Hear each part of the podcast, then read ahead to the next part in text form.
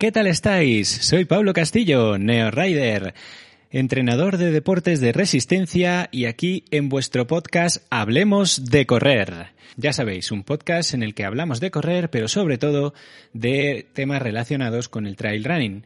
Y si en un momento dado tenéis que contactar conmigo, pues ya sabéis, podéis escribirme a pablo arroba pablojcastillo.es y buscadme también en YouTube como Pablo Castillo que tenemos un canal en el que hablamos de trail running, eh, podéis verme corriendo en el Ultra de Mont Blanc, en las 100 millas del Genal y muchas otras cosas.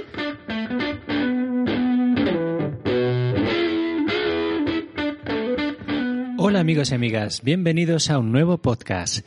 Hoy os voy a hablar de un tema que le interesa a mucha gente eh, sobre todo a la gente que corre los ultra trails, pero también viene bien para carreras de, por ejemplo, menos distancia, como maratón o incluso carreras un poco más cortas. A ver, eh, esto viene de mi experiencia personal, puesto que hace unos años eh, yo corría, bueno, muchos tipos de carreras, pero sobre todo en las carreras un poco, pues eso, un poco más cortas, tipo maratón, tipo tal, pues solía tener un problema y es que sí, la carrera me iba bien, incluso hacía, bueno, buenos puestos y demás, pero siempre que terminaba acababa vomitando. O sea, terminaba, mm, pasaba un ratito y empezaban a entrarme unas náuseas tremendas y mm, acababa vomitando. Y normalmente durante la carrera no llevaba el estómago muy, muy bien, ¿no? Entonces, eh, bueno, quería eh, hablaros sobre esto porque después de algunos años y de nuestro, pues la ayuda también de NutriTrain Clinic, la clínica de nutrición que me patrocina, tanto a mí como a Irene, pues hemos llegado a a muchas conclusiones y lo hemos conseguido solucionar. Entonces quiero contaros eh, un poco cómo funciona esto y por qué el estómago y el intestino eh, también son músculos y también hay que entrenarlos, ¿vale? Así que, eh, bueno, espero que este podcast os pueda ayudar con esos problemas gastrointestinales que a veces se tienen, sobre todo en las carreras por montaña. Así que, bueno, vamos a empezar. Eh, lo primero, pues vamos a intentar hablar de qué, es lo que nos tiene que decir la ciencia, ¿no? Bueno, a nivel básico, eh, la digestión es un proceso sencillo. La comida se desmenuza mecánicamente mediante la masticación en la boca y en el se crea como un batido en el estómago, ¿no? Luego son eh, el estómago y los intestinos los que continúan descomponiéndola químicamente. Por último, los intestinos absorben a través de sus paredes los nutrientes de esos alimentos que hemos descompuesto. La clave es que se produce un proceso químico y mecánico para digerir y absorber correctamente los nutrientes. Y bueno, ambas fases de este proceso son centrales para comprender eh, el aporte energético y por qué aparecen esas náuseas que yo os comentaba. A ver, cuando ingerimos un gel, o una barrita o cualquier otro elemento eh, eh, que estén puestos en las mesitas de habituallamiento, pues primero tenemos que desmenuzarlo mecánicamente en la boca, eh, o sea, masticarlo. Este alimento pasa luego al intestino, bueno, primero al, al, estómago, donde también se va desmenuzando, y luego pasa al intestino delgado, donde ocurre la absorción, como hemos dicho, de los nutrientes. Como el estómago y los intestinos son órganos que están constituidos por músculos lisos, precisan de riego sanguíneo para cumplir su cometido. Igual que cualquier otro músculo, como vuestros cuádriceps o vuestros bíceps o vuestros gemelos. El problema es que el riego sanguíneo es todo un lujo cuando estás corriendo, porque imaginaros a dónde va la sangre, ¿no? El volumen total de sangre que tenemos es limitado y se necesita sangre para suministrar oxígeno a los músculos que están trabajando. Y esto incluye al estómago y a los intestinos, así como nutrientes. Además de que debe acudir a la superficie cutánea para disipar el calor. Y esto es un punto que ahora veremos que es muy importante. Se crea así entonces una especie de fiera competencia entre los procesos digestivos, el transporte de oxígeno y nutrientes y el enfriamiento de nuestro cuerpo. ¿Y a que no adivináis quién gana? Pues, como ya os he contado antes, al final el que gana, pues es que, pues la musculatura que sobre todo nos está haciendo que nos movamos. Entonces, vamos a ver. Eh, si de esta manera, lo que quería deciros es que eh, cuando, cuando esto ocurre, el riego sanguíneo del estómago y de los intestinos es menor, ¿no? Entonces el tránsito de los alimentos por el intestino se ralentiza y se interrumpe. Y muy pronto, pues es cuando empezamos a experimentar esas molestias gastrointestinales. De este modo, eh, el entrenamiento para mejorar la condición física aumenta la capacidad del cuerpo para que para procesar los alimentos en las carreras, dado que el entrenamiento incrementa la tolerancia general a que al calor y reduce el volumen de sangre que requieren los músculos eh, esqueléticos para mantener eh, un mismo ritmo dado. Todo esto pues, nos permite disponer de más sangre para la absorción de nutrientes en los intestinos.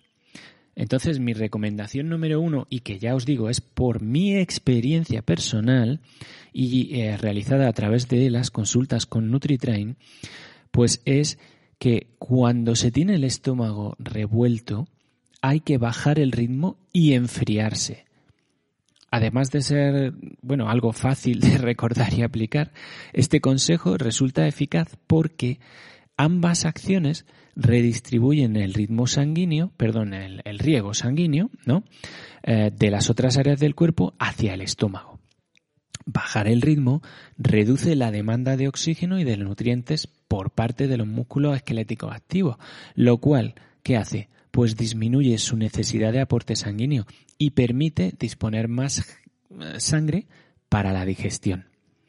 El enfriamiento del cuerpo cumple la misma función, pues reduce la necesidad del cuerpo de enviar sangre a la piel para enfriarse. El beneficio que se obtiene eh, si hacemos ambas cosas es muy importante porque bajar el ritmo también disminuye el calor que generan los músculos esqueléticos y nos ayuda a enfriarnos con más rapidez.